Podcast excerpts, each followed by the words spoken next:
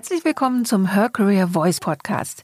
Hier sind Sie richtig, wenn Sie diverse und vor allem weibliche Perspektiven auf arbeitsmarktpolitische, gesellschaftliche und wissenschaftliche Themen hören wollen. Lernen Sie dabei von Role Models, ExpertInnen und Insidern und nehmen Sie wertvolle Anregungen für Ihre eigene Karriereplanung mit. Mit Her Career Voice fangen wir vielfältige Sichtweisen ebenso wie ganz persönliche Einblicke und Erfahrungen spannender Frauen ein.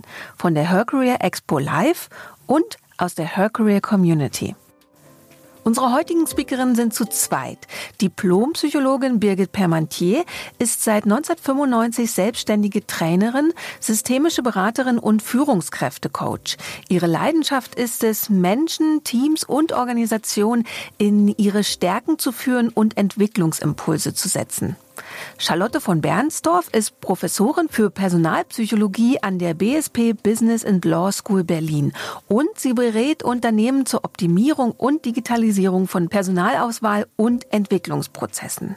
Ihr Ziel ist es, Studien mit unmittelbarer Relevanz für Personal- und Investitionsentscheidungen durchzuführen, wissenschaftliche Erkenntnisse gut verständlich zu kommunizieren und zu einer Verbreitung von fundierten Ansätzen und Vorgehensweisen in der Personaldiagnostik beizutragen. Im Podcast sprechen die beiden über die wichtigsten Möglichkeiten moderner Personaldiagnostik. Wir wissen ja, dass wir unterschiedlich sind, aber wir bemerken es nicht immer. Dabei sind verschiedene Eigenschaften in der Personalstruktur wichtig für ein gesundes Unternehmen. Und sie stellen sich Fragen wie, worauf können etwa Gründerinnen hier von Beginn an achten? Oder wie kann datenbasierte Einstellungspolitik zu einer besseren Unternehmensbildung führen?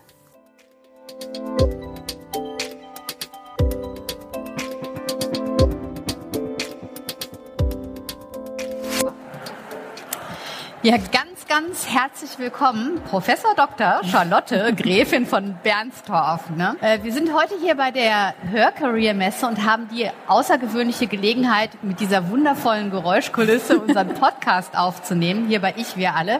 Super, dass du da bist. Und wir haben heute ein faszinierendes Thema, nämlich Personaldiagnostik, mhm. insbesondere für GründerInnen. Ja, mhm. das ist also ein ganz spannendes Thema. Ja. Und ich stelle dich jetzt erstmal vor und du kannst das sehr gerne ergänzen, liebe Charlotte.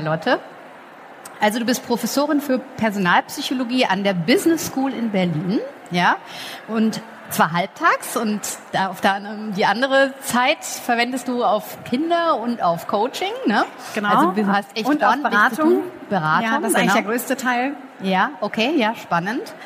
Und ähm, du hast promoviert zu den Effekten der Automatisierung für menschliches Erleben, was ja schon ein super spannendes Thema ist.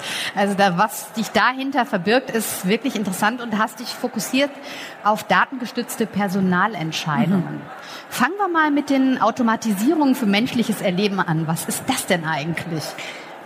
Ähm, ja, wo fange ich an? Vielleicht mal ganz ganz banal bei den positiven Effekten von Automatisierung. Also das vollzieht sich ja in rasantem Tempo, die Technologisierung. Und erstmal kann man sich fragen, warum eigentlich? Und das liegt daran, dass es einfach grundsätzlich die Interaktion zwischen Mensch und System sicherer macht. Und sicherer, effizienter, effektiver, aber eben vor allem sicherer. Also die Unfallquote zum Beispiel stark verringert. Ich habe vor allem im komplexen Mensch-Maschine-Bereich geforscht. Also wir unterscheiden einfache Systeme, komplexe Systeme, da muss ich jetzt vielleicht gar nicht so doll in die Tiefe gehen, aber wenn du dir so ein Bild machen willst, dann geht es um Luftfahrt, Raumfahrt, ähm, Menschen, die vor hochautomatischen Leitwarten sitzen und im Grunde ganz viele Knöpfe vor sich haben und teilweise gar nicht mehr wissen, was in diesem System vor sich geht.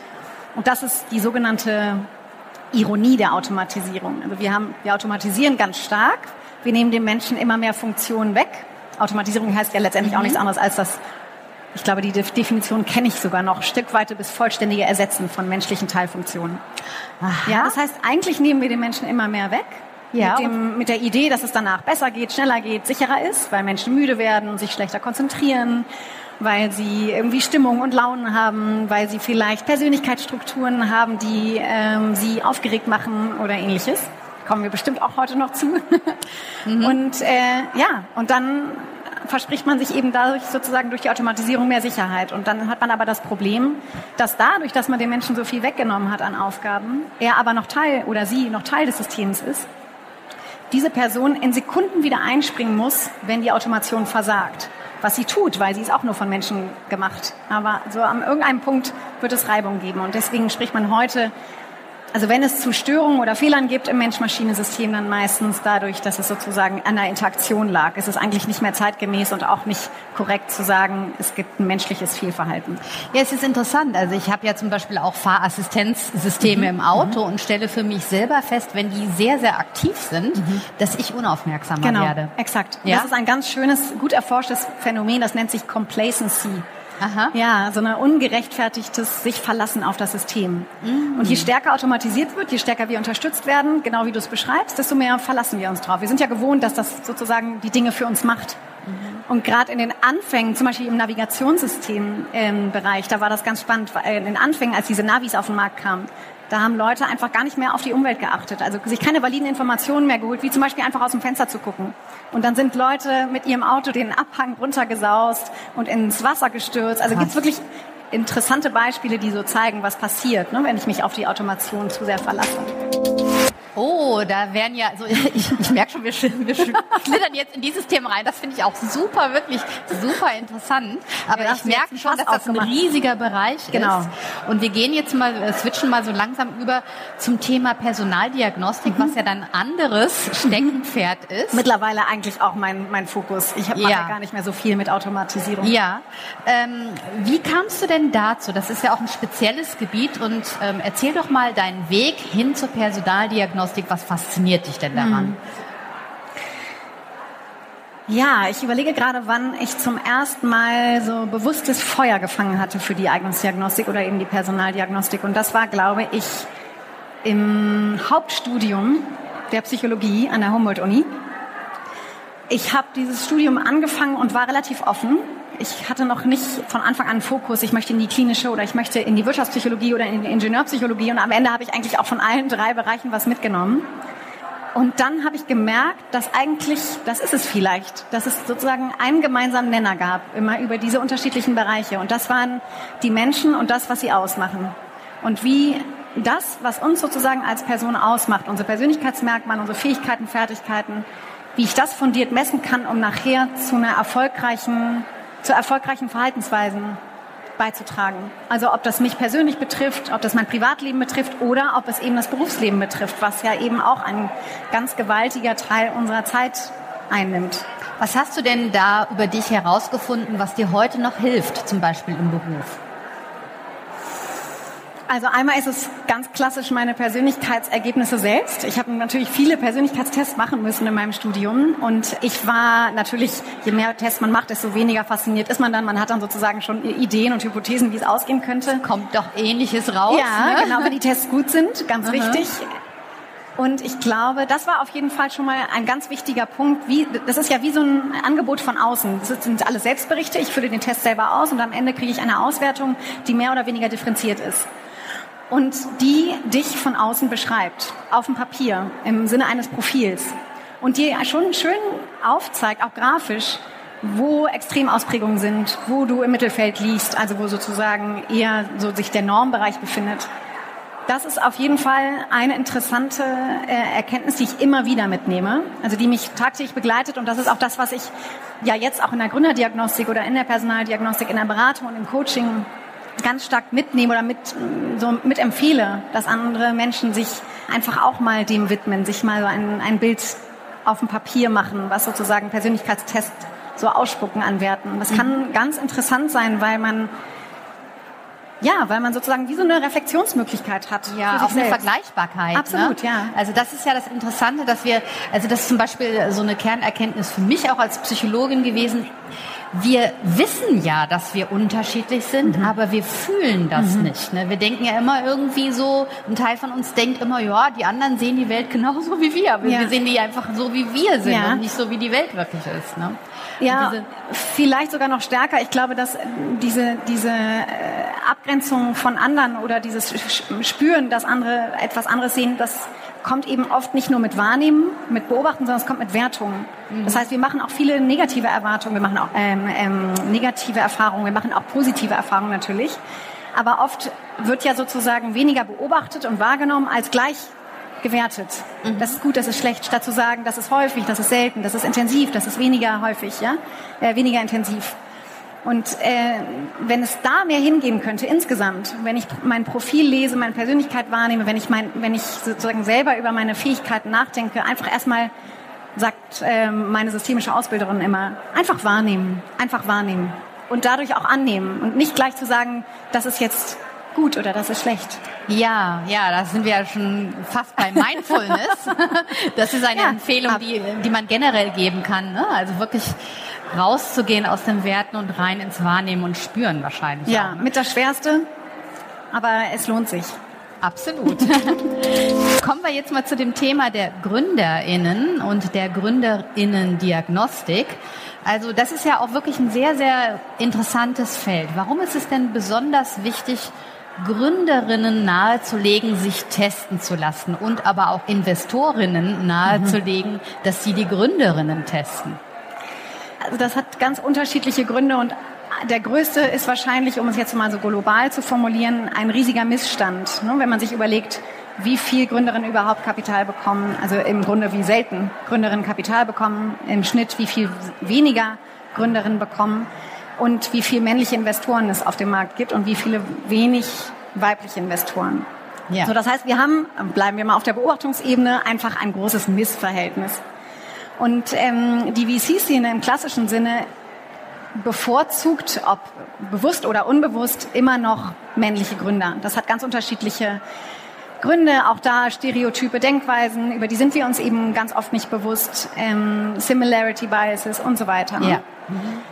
Und hier sozusagen seinen Fuß zu fassen, ist relativ schwierig für uns Frauen oder für die Frauen, die gerne gründen wollen. Und das bedeutet, wir müssen hier sozusagen zunächst mal am System was ändern. Wir brauchen viel mehr Modelle, die auf die Bedürfnisse von Gründerinnen abge äh, abzielen.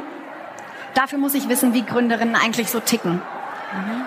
Und wenn ich und dieses Ticken, dieses ja. alltagspsychologische Ticken, ist nichts anderes, als sich zum Beispiel mal einen Persönlichkeitstest ausspucken zu lassen. Und das kann ich tun als, als Entscheider ja. um zu gucken, wie sind denn deine Bedürfnisse so gelagert? Möchtest du schneller wachsen? Ist ein Hightech-Produkt mit skalierbarem Geschäftsmodell etwas für dich? Möchtest du dein Leben hier zwei Jahre unterordnen und schnell wachsen und Familie aufgeben? Ist das was für dich? Mhm. Oder bist du weniger risikogeneigt? Setzt du eher auf Nachhaltigkeit? Also man kann innerhalb dieser Investitionsmodelle doch wahrscheinlich sehr passgenaue Lösungen finden, wenn es die dann auch gäbe.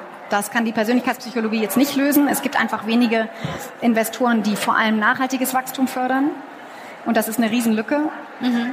Und da ähm, muss sozusagen, müssen irgendwie alle ran, vor allem Politiker und auch Investoren selbst. Frauen vielleicht auch mehr zu Investoren, Investoren werden, die genau darauf setzen. Ja, danke. Das war jetzt sehr ausführlich und ich gehe jetzt mal auf ein paar Punkte ein. Also du sagst ja, äh, und das ist jetzt auch ähm, mit Forschung unterlegt, dass Frauen ähm, Gründerinnen weniger Geld bekommen, mhm. weniger häufig auch Geld bekommen. Ich habe das jetzt mal recherchiert. Fünfmal äh, mehr ist die Wahrscheinlichkeit, dass männliche Gründer mehr als eine Million Euro als Investment bekommen, ne, als Unterstützung bekommen. Das ist ja schon mal eine sehr aussagekräftige Zahl. Also ich glaube, genau, fünf Prozent der Frauen haben überhaupt schon mehr als eine Million eingesammelt. Ja, Wahnsinn. Mhm. Ja, ne? Ähm, und dann hast du gerade den Bias erwähnt, also den Ähnlichkeitsbias. Das heißt, Männer unterstützen Männer, Frauen unterstützen Frauen. Und wie kann denn der jetzt durch das Testen unterbrochen werden, dieser Ähnlichkeitsbias? Mhm, genau. Indem ich möglichst sozusagen die Information über das Geschlecht des Gründers außen vor lasse. Entweder ich tue das ganz hart, indem der Pitch irgendwie in schriftlicher Form stattfindet, jetzt um es mal experimentell zu formulieren, das würde jetzt kein Investor mitmachen, auch wahrscheinlich keine Gründerin oder kein Gründer. Aber wenn wir anfangen würden, valide Methoden zu etablieren, die wir aus der Diagnostik wirklich schon seit Jahrzehnten kennen, ja, die sind wirklich gut erforscht, dann würde man dazu, könnte man sozusagen mh, dafür sorgen, dass die Intuition, die im Moment noch einen riesigen Raum hat bei Investitionsentscheidungen, dass die verringert wird.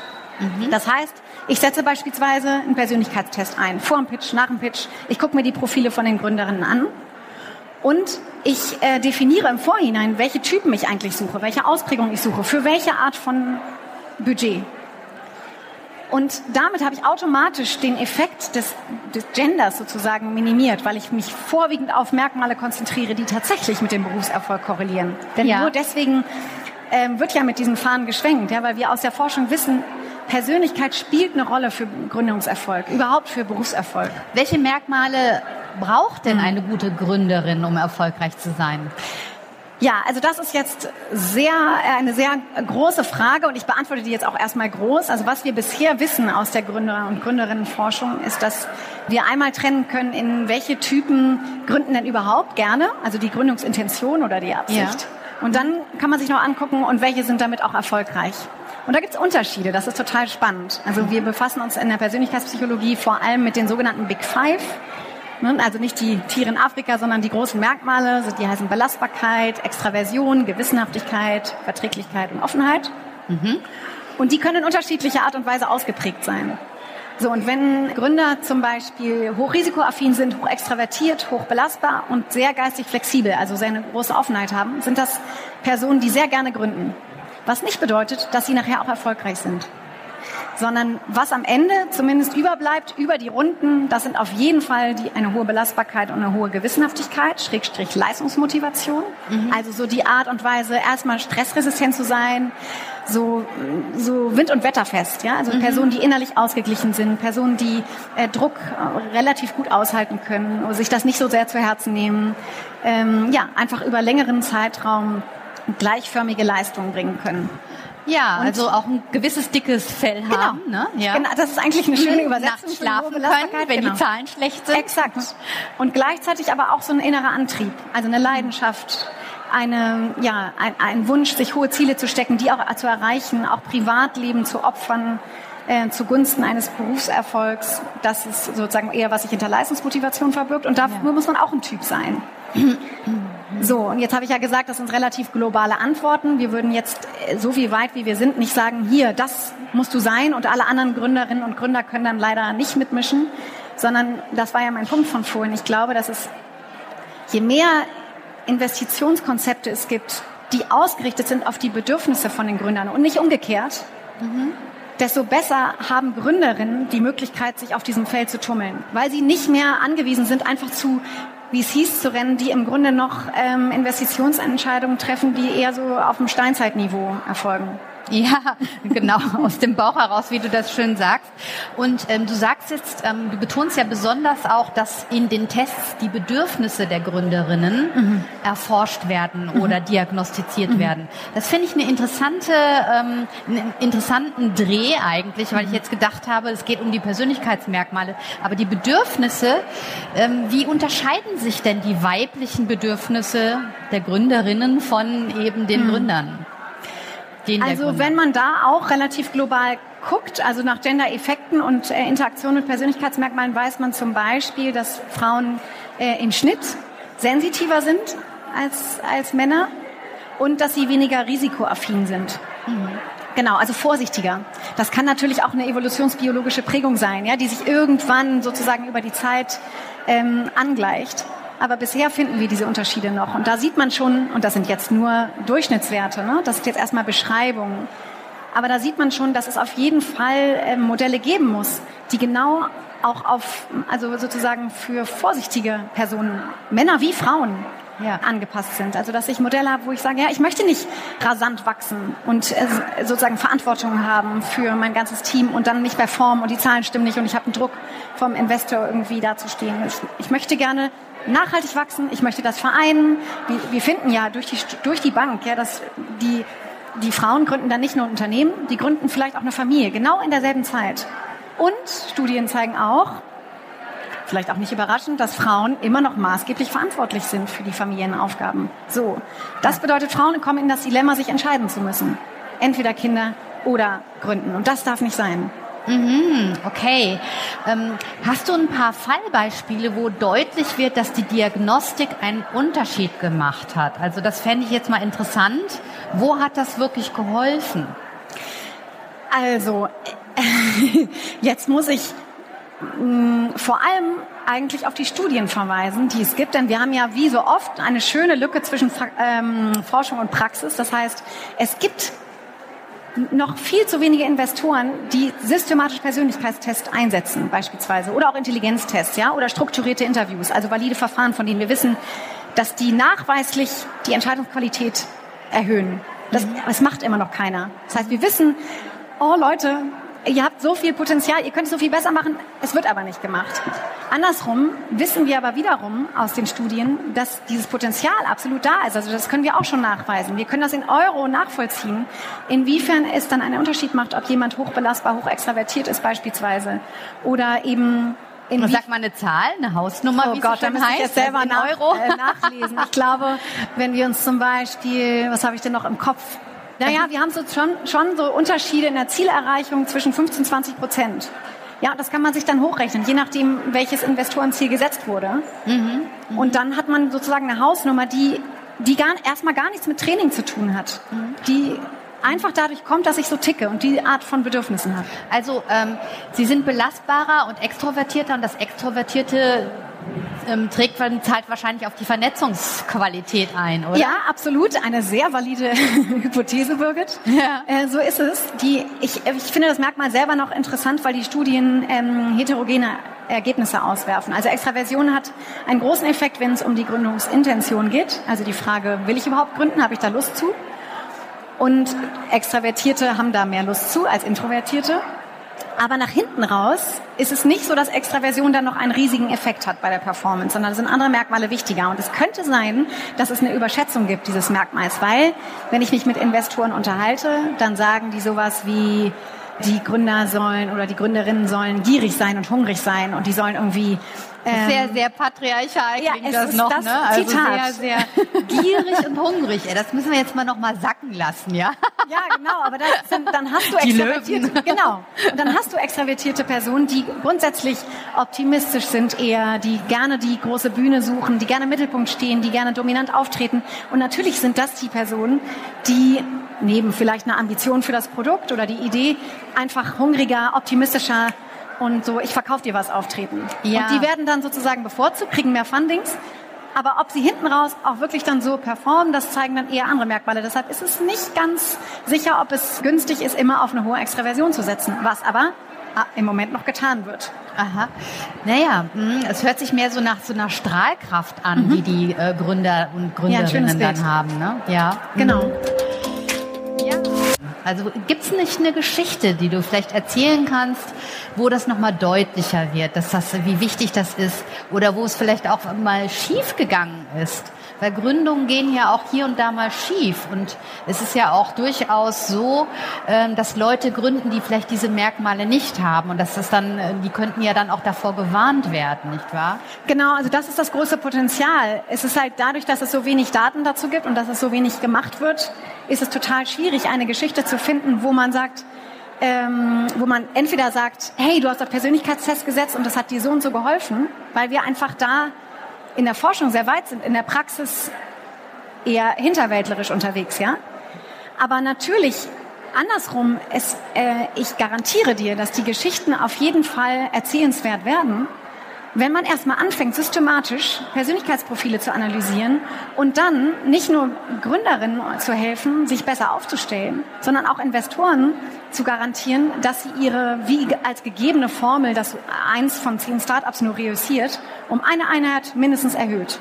Dann reüssieren plötzlich zwei Startups, weil ich mir die richtigen Typen rausgesucht habe. Und dann gibt's auf jeden Fall den großen Applaus, weil natürlich möchte jeder Investor und jede Investorin Gewinn maximieren. Und wenn ich plötzlich eine Schraube habe, an der ich drehen kann, und ich merke, ich kann plötzlich auf, ich suche einfach nach den richtigen Typen und nicht, und lasse nicht nur einfach meinem Bauch irgendwie sozusagen eine Personenzuschreibung machen, die im Grunde ja auch fast was Übergriffiges hat, weil ich mir anmaße, die komplexe Persönlichkeit einer Person sozusagen über, so über den Daumen zu peilen. Mhm. Ja, da ist auf jeden Fall. Liegen die denn, ähm, weiß man denn schon, wie sehr die da falsch liegen? Also wie sehr das, wie, wie sehr das Bauchgefühl tatsächlich trügt? Ja, das weiß man. Also wenn du dir vorstellst, du möchtest 100% Berufserfolg vorhersagen. Also stell dir so eine Torte vor von 100 Prozent Mhm. Und das musst du irgendwie aufklären. Also je mehr Tortenstücke du sozusagen erklären kannst, desto besser ist deine Entscheidung. Mhm. Und jetzt wissen wir aus Studien, dass das Bauchgefühl, also die Idee, dass ich unterschiedlichen Leuten unterschiedliche Fragen stelle, dass ich ähm, mir so mal ganz kurz angucke, was der Gründer zu sagen hat. Dann habe ich vielleicht fünf Minuten mit Gründerinnen und Gründern im Pitch und dann rausche ich wieder raus und dann mache ich irgendwie so über einen, ja, peile ich so über den Daumen, was das für so für ein Typ war oder eine Typin. Dann sind das vier Prozent. Also ein sehr, sehr, sehr schmales Kuchenstück von dem, was ich eigentlich klären könnte. Oh, das ist wirklich, wirklich wenig. Ja, heftig. ja. ja, und das ist so, verstehst du, deshalb ist es für mich manchmal, ich sitze da wirklich mit offenem Mund teilweise. Weil es geht denke, ja wirklich ist, um Millionen ja, teilweise. Und es ist, ne? es ist wirklich, die, die, das ist gar nichts Neues. Alle personalpsychologischen Kollegen, die ich, äh, die ich jetzt fragen könnte, die würden, die, für die ist das sozusagen keine neue Erkenntnis. Wir wissen das schon sehr lange und ich finde es total interessant, dass in dieser vermeintlich hippen äh, Investoren-Gründerszene, wo ja auch ganz viel mit Daten gearbeitet wird und wo Datenanalysen eine Rolle spielen und Tracking und alles Mögliche, äh, gerade an den wichtigsten Stellen, nämlich wenn ich über Gründerpersönlichkeiten und Teamzusammensetzungen spreche, da auf eben ja relativ archaische Methoden gesetzt wird. Ja, aber wie erklärst du dir das denn? Also das ist, äh, wenn das so offensichtlich mhm. ist und so weit verbreitet und alle HR-Leute sich die Hände mhm. über dem Kopf zerschlagen. Nur die Forscher. Nur die Forscher. Ja, die Praktiker tun das noch nicht. Das ist genau der Punkt. Ja, wir Forscher haben sozusagen wie so ein äh, so eine Idee oder so ein Wissen mhm. und denken so, mal, ihr könnt es, es wäre so einfach. Es ist auch wirklich, äh, auch in der Umsetzung wäre es gar nicht so schwer. Ähm, aber bei den Praktikern spielen natürlich Traditionen, ähm, starre Systeme und natürlich auch Stereotype, Verhaltensmuster eine Rolle, die relativ stark sind, bis man sie aufhebt. Aber man muss sie halt sozusagen, man muss dann erstmal was einführen. Mhm. Und dafür braucht es mindestens eine Person, die sagt, ich würde es zumindest mal ausprobieren. Mhm. Naja, also wenn ich mir das so vorstelle, also wer, wer das jetzt hört als Investor oder so, dem, ähm, ne, das dem klingen hoffentlich die Ohren. Dem klingen oder derjenigen. Ne? Wir hoffen ja, dass Richtig. es auch Frauen sind, die mal was investieren. Ja, okay. Ähm, welche Faktoren vielleicht äh, spielen denn noch eine Rolle, um ein Business fliegen zu lassen mhm. auf der Gründerinnenseite? Was, was gibt's denn da noch? Mm, also ich bin ja mehr Expertin für sozusagen die Kontextbedingungen oder eben die das, was sozusagen Persönlichkeitsmerkmale aus, was was Gründerin sozusagen inhärent ausmacht. Ich will mir gar, gar nicht anmaßen, als Gründerin zu sprechen, aber ich glaube, da liegt vielleicht noch ein wichtiger Punkt, nämlich äh, in der Vereinbarkeit von Familie und Beruf. Ich glaube, dass viele, also dass dieses Thema sehr viel verbreiteter ist und noch viel zu wenig eine Lobby hat und Gründerinnen genau dadurch sich schwer tun, Vorstellungen überhaupt zu entwickeln, überhaupt den Raum, die Zeit zu haben, Ideen zu entwickeln, ja? Ja. Und dann gleichzeitig das noch umzusetzen. Mhm. Und ich glaube, dass da ein ganz wesentlicher Punkt ist, abgesehen davon, dass ich natürlich für den Gründungsprozess einfach zumindest im Gespräch mit Praktikern sagen kann, dass Netzwerk eine große Rolle spielt. Und ich glaube, das ist auch die einzige Empfehlung, die ich jetzt, ohne jetzt, um nicht anmaßen zu werden, die ich jetzt sozusagen auch aus Studien mitgeben könnte dass es wahnsinnig hilfreich ist, sich so auch wie hier heute ne, auszutauschen unter unseresgleichen mhm. und da frei zu sprechen und sich viele äh, Tipps, viele Kontakte, warme Kontakte zu holen, um dann keine, wie es immer so gesagt wird, Anfängerfehler zu machen. Und andererseits bin ich ehrlich gesagt auch kein Fan davon, die größte Bringschuld, wie es oft getan wird in den Medien, bei den Gründerinnen zu sehen. Ja, also was die sich alle anhören müssen. Don't pitch like a girl, don't pitch like a man. Ja, also du kannst nicht alles haben. Du, du musst, musst Anfängerfehler vermeiden, darfst nicht naiv sein, sollst confident sein, aber nicht zu confident und so weiter. Also schon, das ist sozusagen wie so ein, ja, teilweise paradox, was ja, da für Anforderungen sind. Also sie sind einfach nicht erfüllbar und dann kann man es einfach im Prinzip direkt vergessen, ja. Also weg mit diesen ganzen Anforderungen ja. aus den Köpfen letztlich, nicht Birgit, wahr? exakt, weil das System gibt es teilweise noch nicht her. Das heißt, wir lassen Frauen sozusagen ja, wie so ähm, loslaufen und empfehlen ihnen Dinge, die aber eigentlich, mit denen sie wieder scheitern werden, um es jetzt mal sozusagen etwas dramatisch zu formulieren. Mhm. Und deswegen glaube ich auch, dass es total wichtig ist, natürlich die Voraussetzungen zu schaffen, also auch von der Politik her zu sagen, wie können wir Vereinbarkeit von Familie und Beruf wirklich wo können wir wirklich was drehen? Beispielsweise in der Elternzeit. Wann sollte die beginnen? Wann sollte die enden? Ja? Oder äh, wie sieht es aus mit der Aufgabenverteilung? Und es geht nicht nur um eine verlängerte Betreuung, wie ich oft höre, dann so morgens betreuen, noch abends. Ich will doch meine Kinder auch sehen. Mhm. Ich will die doch gar nicht noch bis 20 Uhr in der Kita lassen. Ich möchte flexibel arbeiten, Jobsharing. Ja, ja, aber da ist ja doch eigentlich die, die Selbstständigkeit die beste Möglichkeit, es zu tun. Exakt. Ich habe ähm, in dem Rahmen auch mal eine Studie gelesen, von der es hieß, dass ähm, eine, eine Doppelkarriere in so einer Ehe oder Partnerschaft vor allen Dingen dann möglich ist, wenn die Frau selbstständig ist. Also das war wirklich das Kriterium mhm. überhaupt. Mhm. Ne? Ansonsten sind, ist es halt die klassische Partnerschaft, wo der Mann der Hauptverdiener ist und die Frau macht einen Nebenjob so ungefähr. Ne? Genau. Und ja. wenn sie den machen will, muss sie sich auch selber organisieren. Teilzeit. Ja. Es ist sozusagen der oft sind die äh, Männer dann keine Variable im System, sondern wenn du arbeiten möchtest, dann organisier dir das doch. Ja. Okay. Aber ja. ich stimme dir total zu. Und wir haben darüber auch schon mal gesprochen, dass ähm, eigentlich die Selbstständigkeit die Gründung äh, an sich ein ideales Modell ist, weil Ideal. man so frei ist. Ja, ja, ja. ja. Ich glaube, der einzige Fehler ist, dass man man muss nicht versuchen, im Moment in einer Start-up-Welt mitzumischen, wo es nur um klassische VC-Entscheidungen geht, die sozusagen aufs nächste Unicorn wetten. Mhm. Das ist oft nicht gemacht für das familiäre System, also von Frauen. Aber wenn man, wie gesagt, wenn nachhaltige Gründungsmodelle ähm, mehr gepusht werden und das wird es, dahin wird es gehen, mhm. dann und man äh, es wie so eine Spielwiese gibt an Gründungsmodellen für Frauen, dann ähm, ja, dann sind auf jeden Fall Modelle da, die wirklich den Bedürfnissen der Frauen entsprechen. Das ja. ist jetzt einfach noch nicht so. Ja, genau. Also da muss die Politik noch ein bisschen nachschärfen sozusagen und wir uns auch mehr einsetzen ja, als Frauen dafür, dass das eben genau. für unsere nachfolgenden Generationen, unsere Töchter zum Beispiel tatsächlich auch passiert. Ne? Ähm, ja, wir machen ja jetzt gerade in diesem Moment wirklich den Frauen Mut auch zu gründen. Ne? Also was könnten wir denn noch sagen, damit die sich jetzt wirklich so in die Startposition hineinbegeben und sagen, hey, dafür lohnt sich die ganze Chose. Mhm. Also wahrscheinlich ist es wichtig, ich finde diese Bedürfnisklärung, das ist irgendwie ein Thema, nicht nur der Personaldiagnostik, sondern auch von mir persönlich oder ich merke das oft so im, ich weiß nicht, wie es dir geht, in deinem Bekanntenkreis, dass das sozusagen immer die allererste Stellschraube vielleicht ist, wirklich zu erkennen, was ist eigentlich, was ist mir eigentlich wichtig? Das mhm. ist ja eine ziemlich große Frage und man wird vielleicht nie alles beantworten von dem, was man so an Fragen hat. Aber ich glaube schon, dass dem nachzugehen, also sozusagen diese Frage erstmal für sich aufzuwerfen, dann auch für sich und den Ehemann oder die Ehefrau oder den Partner, wie auch immer, sich anzugucken, was ist mir wichtig, was ist uns wichtig, wie wollen wir uns aufstellen. Also schon anfangen zu Hause zu klären, wie ich mich eigentlich entfalten kann. Um von da aus sozusagen. Und gemeinsam vor allen genau. Dingen. Ne? Das ist ja auch wichtig. Was ich jetzt denke, nochmal im Zusammenhang mit der Personaldiagnostik und auch der Persönlichkeitsentwicklung, mhm. da ist es ja auch so, dass gerade ähm, die Selbstständigkeit oder die Gründung die Persönlichkeit ja auch verändern kann. Ja, also das ist zumindest denkbar.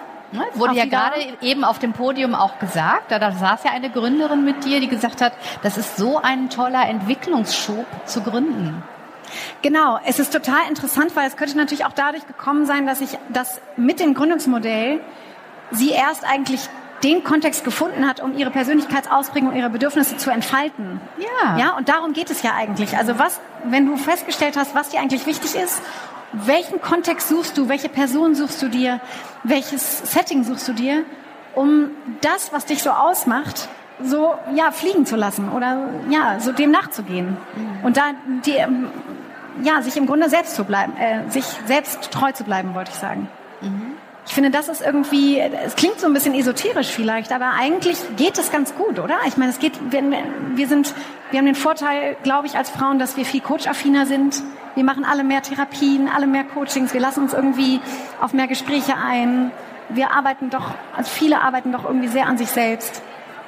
Und ich finde, das sind alles so Dinge, die, ähm, ja, das sind irgendwie tolle Startmöglichkeiten. Weil wenn wir davor keine Angst haben, so hinzugucken, ja, stimmt. Oder? Mhm. Dann ist ja. es so, dann können wir, dann können wir viel besser entscheiden, was gut ist für mich oder was nicht gut ist für mich.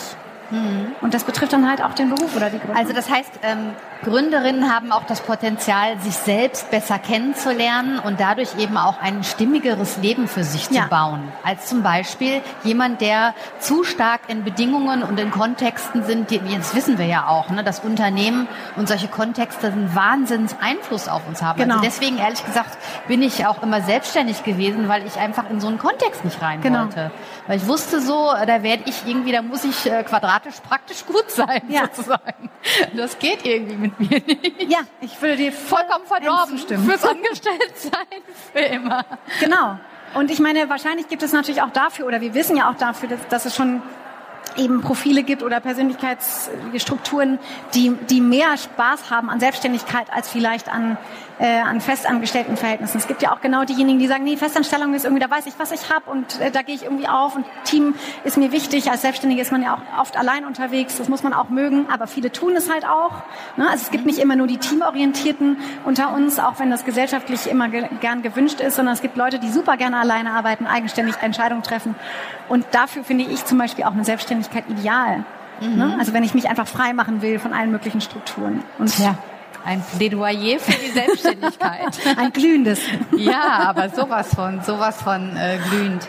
Lass uns doch mal schauen, wie, ähm, also ähm, einen Ausblick geben. Das heißt, wo geht denn jetzt die Reise hin für die Diagnostik und was würdest du dir wünschen eigentlich? Also ist ja schon klar geworden, ne, dass, dass du dir wünschst, dass mehr Diagnostik gemacht wird, aber vielleicht darüber hinaus noch.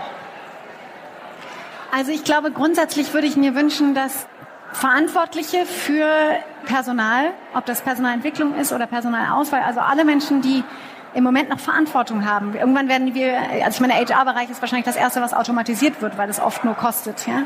Aber ähm, selbst dann, auch wenn ich automatische Systeme einführe, dass mir bewusst ist, wen ich da vor mir habe, dass es mir ein Anliegen ist, ein persönliches, oder dass ich mir solche Tools angucke, die wirklich genau analysieren, wo wertschätzende Ergebnisse rauskommen und dass ich in der Lage bin oder dass ich immer wieder hingucke, ob das, was ich tue, noch Sinn macht. Das ist vielleicht jetzt so ein bisschen, ich überlege gerade, ob ich das so, so zu global formuliert habe, aber letztendlich geht es darum, zu überprüfen, was ich da tue mhm. und das damit nicht aufzuhören. Mhm. Mhm. Das ist ja auch ein interessanter Blickpunkt, dass wir das ähm, sozusagen als äh, ja, Überprüfungsreflexionspunkte auch nutzen mhm. können. Dann bedanke ich mich sehr herzlich bei dir, liebe Charlotte, für das schöne Vielen Gespräch. Dank, Birgit. Und wünsche dir ganz, ganz viel Erfolg mit allem, was du tust. Dir auch.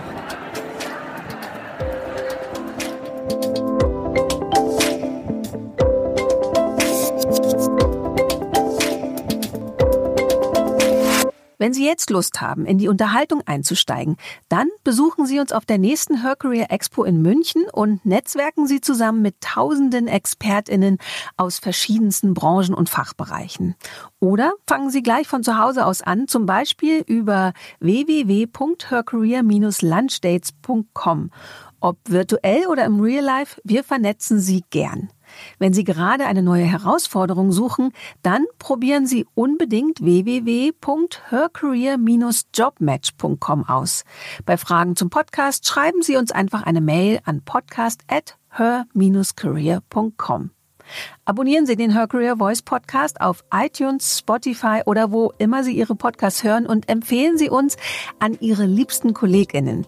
Alle Episoden gebündelt finden Sie zum Beispiel unter www.her-career.com slash podcast. Wir sind glücklich und stolz, dass Sie ein Teil der Her Career Community sind. Danke, dass Sie anderen zuhören, um uns alle weiterzubringen. So klingt Female Empowerment.